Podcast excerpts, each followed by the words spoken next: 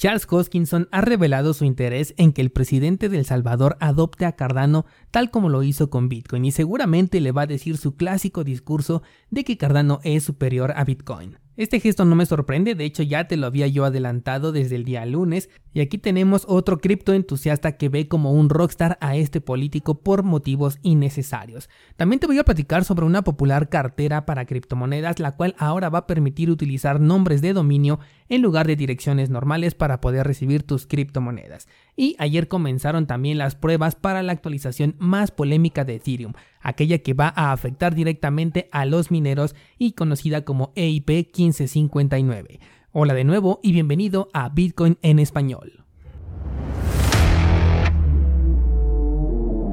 En este podcast adoptamos la filosofía de una economía sin intermediarios, una interacción económica punto a punto que nos permite transferir valor sin ninguna clase de restricción. Hemos cambiado las cadenas centralizadas que limitaron nuestra economía durante años por cadenas de bloques que entregan transparencia a nuestra interacción económica. Y todo gracias a Bitcoin.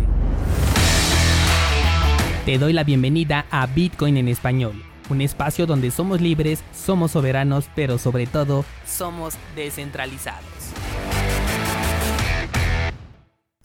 Tenemos confirmación de movimiento alcista, muy tímida confirmación para mi gusto, pero bueno, pues esa es la enorme desventaja que tenemos con el análisis técnico. Solamente podemos basarnos en lo que ocurre en el pasado para intentar ir un paso por delante.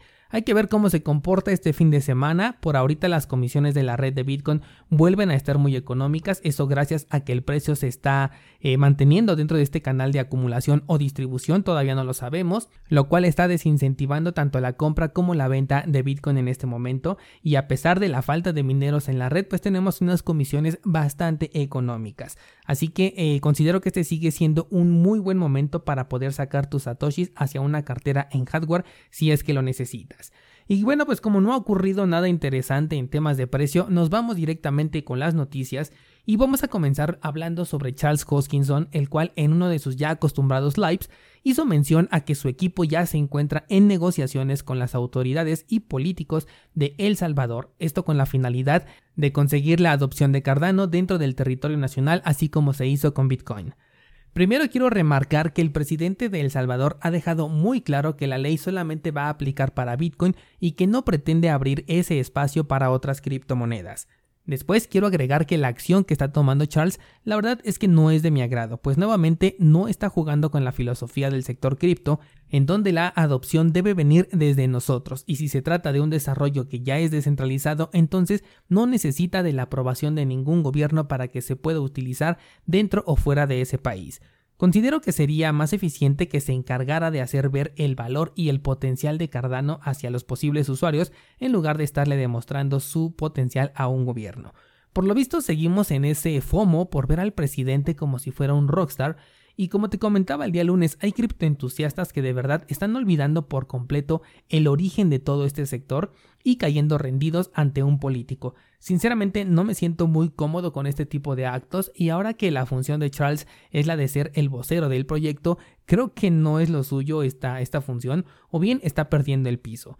Afortunadamente Cardano ya es una red totalmente descentralizada y las implementaciones que faltan por ver están a cargo de fundaciones que son independientes que trabajan para este proyecto. Cambiando de nota pero siguiendo hablando de Cardano, la plataforma de servicios DeFi de Orion se ha asociado con IOHK para ofrecer sus servicios en la red de Cardano. Con esta asociación los usuarios van a poder acceder a opciones de finanzas descentralizadas como por ejemplo comprar o vender sus activos, sus tokens NFT y seguramente también préstamos en el futuro. Como sabes no soy muy partidario de las DeFi ni siquiera eh, aunque se programen dentro del ecosistema de Cardano, pero pues es lo que los usuarios quieren ver. De hecho por eso es que están esperando la llegada de Alonso y de los contratos inteligentes, así que eh, pues en el camino de lo que la gente quiere este es un paso hacia adelante. Y por cierto, ahorita que te hablé de DeFi, ayer se me olvidó comentarte, o antier, no sé cuál de los dos días, te hablé sobre DAI y la fundación Maker, en donde te platiqué que estaban ajustando la estabilidad de la moneda de, de DAI. Bueno, pues lo otro que se me olvidó comentarte es que ahorita los holders de Maker están en votaciones para ver si autorizan la integración de préstamos Flash dentro de su protocolo con DAI. Y ojo aquí descentralizado, porque si recuerdas, el 95% de los hackeos o vulnerabilidades que han sido explotadas dentro de las DeFi se han dado justamente con los préstamos Flash. De hecho, te he comentado que hasta siento que las mismas personas que están detrás del proyecto son las que se han estado beneficiando de esto, porque no, no veo aceptable que después de dos años de evidencia aún sigan agregando esta opción de extremo riesgo. Ahora, si la agregan en Maker, mucho cuidado porque un fallo podría provocar lo mismo que con Iron, en donde la estabilidad de DAI se podría desplomar y adiós a la criptomoneda estable algorítmica. Otra cosa es que esta decisión es por medio de un consenso, y escucho a muchos hablar sobre DAI y, y, la estabilidad que tiene, pero casi nadie está hablando sobre Maker. Los holders de esta moneda fueron los mismos que no quisieron recompensar a los afectados de la liquidación de contratos que ocurrió en marzo de 2020. Un evento que dejó a miles de personas perdiendo dinero porque los contratos se liquidaron debido al crash del mercado cripto y no se hizo de la manera correcta. Por eso es que yo considero que DAI es una moneda centralizada. Las decisiones las toma un grupo de personas que holdean una moneda que cualquiera puede tener pero que casi a nadie le interesa. Es muy curioso cómo le dan mucha popularidad o le dan mucho énfasis y publicidad más bien a la criptomoneda de DAI, pero muy poco te hablan sobre la criptomoneda de Maker y esto también me hace dudar bastante. Estoy especulando que van a aceptar la integración de estos préstamos flash dentro del protocolo de Maker y que posiblemente se lleguen a ver beneficiados cuando ocurra un desastre, porque si de 100 eventos que han ocurrido, por poner un ejemplo, 95 de ellos han sido por temas de préstamos flash, pues es bastante probable que vuelva a ocurrir. Personalmente, si esta, esta, integración se aprueba y tuviera yo fondos dentro de DAI, que obviamente no los tengo, los cambiaría de inmediato y me alejaría por completo de esta moneda. La siguiente nota que te quiero platicar es que la cartera de blockchain.com está haciendo colaboración con Unstoppable Domains para poder realizar transacciones que están ligadas a un nombre para evitar ese riesgo humano. De esta forma, en lugar de que envíes eh, criptomonedas a una dirección tal y como las conocemos, lo harías a un nombre de dominio. La desventaja de esto sería que perderías toda la privacidad de tus monedas y de la interacción que tengas con ellas, obviamente. Te explico cómo funciona. Unstoppable Domains lo que hace es que si yo me hago con el dominio, por ejemplo, de cursos Bitcoin, tú puedes enviar criptomonedas justamente a esa dirección. Ya no tendrías que escribir esa cadena alfanumérica tan larga y la podrías sustituir por el nombre cursosbitcoin. lo que sea, ¿no? Entonces, esta dirección ya se encontraría ligada directamente hacia mi clave pública, que en el caso de Unstoppable Domains es de Ethereum y con blockchain.com supongo que también ya lo van a implementar con Bitcoin. Esto sí tiene su caso de utilidad, por ejemplo, cuando eres una empresa pública. Supongamos que el dominio de Binance. lo que sea o el de Coinbase. lo que sea, porque la información de estas carteras pues se volvería transparente y sería interesante que la pudiéramos rastrear, que de hecho esos datos sí son conocidos. Pero ligar una dirección cripto a la identidad de una persona pues común y corriente y hacerlo de forma pública, como que no me convence mucho, o al menos para mí no tiene ningún incentivo. De por sí, blockchain.com tiene una mala fama, de hecho no te sugiero utilizarlo, mucho menos si la identidad ya está de por medio en un servicio que no te ofrece nada a cambio.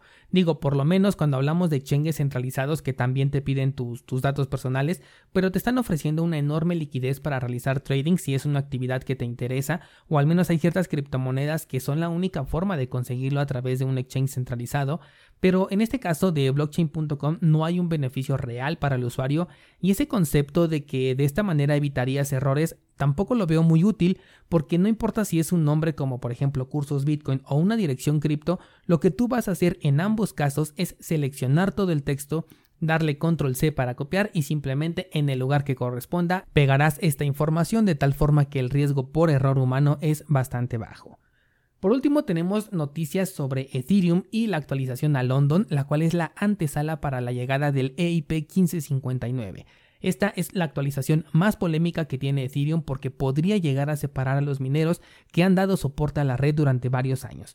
El tema en realidad se ha ido enfriando mucho en las últimas semanas, pero bueno, eh, todavía no sabemos qué es lo que va a ocurrir. Esta actualización es la que hace el cambio a la política monetaria en donde parte de las comisiones que se pagan en Ethereum van a ser quemadas. Con esto se va a reducir un poco el circulante, lo cual muchos toman como positivo porque la moneda pues será un poco más escasa. Mientras tanto, los mineros que han mantenido a la red se verán afectados económicamente y por eso es que podría existir una inconformidad.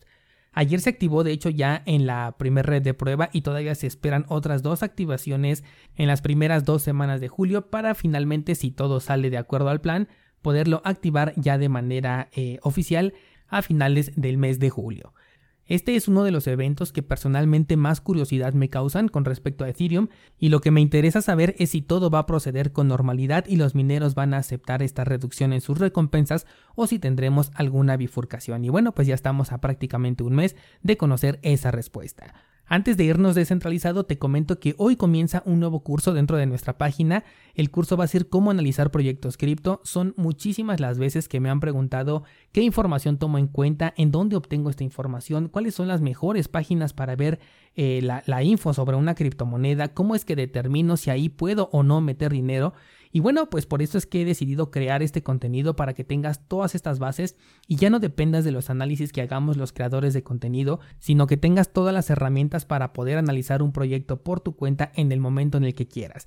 Es un proceso que sí lleva bastante tiempo, pero cuando te gusta este sector, esa investigación se torna bastante interesante. Y lo he comprobado bastante ahora que estoy haciéndote los microanálisis diarios. Recuerda cursosbitcoin.com diagonal market en donde prácticamente me la paso leyendo white papers casi todos los días y personalmente me está encantando. Así que bueno, hoy ya puedes encontrar la primera clase, la clase de introducción, cursosbitcoin.com diagonal criptoanálisis, así todo junto, y ya puedes entrar a esta clase de manera completamente gratuita. Y bueno, pues con estos temas abrimos el debate para el fin de semana. Cuéntame descentralizado qué piensas que suceda con la nueva actualización de Ethereum. ¿Crees que los mineros de manera voluntaria van a aceptar perder su mina de oro? También cuéntame qué opinas sobre el interés que tiene Charles Hoskinson en dar a conocer su proyecto a un gobierno para una adopción que ya se puede dar desde abajo. ¿Piensas que es necesaria la intervención de Charles o de un gobierno para poder aceptar a Cardano? Tienes el enlace a mi Instagram en las notas de este programa para que me escribas tu opinión al respecto y te espero el lunes con un nuevo tema del mundo cripto.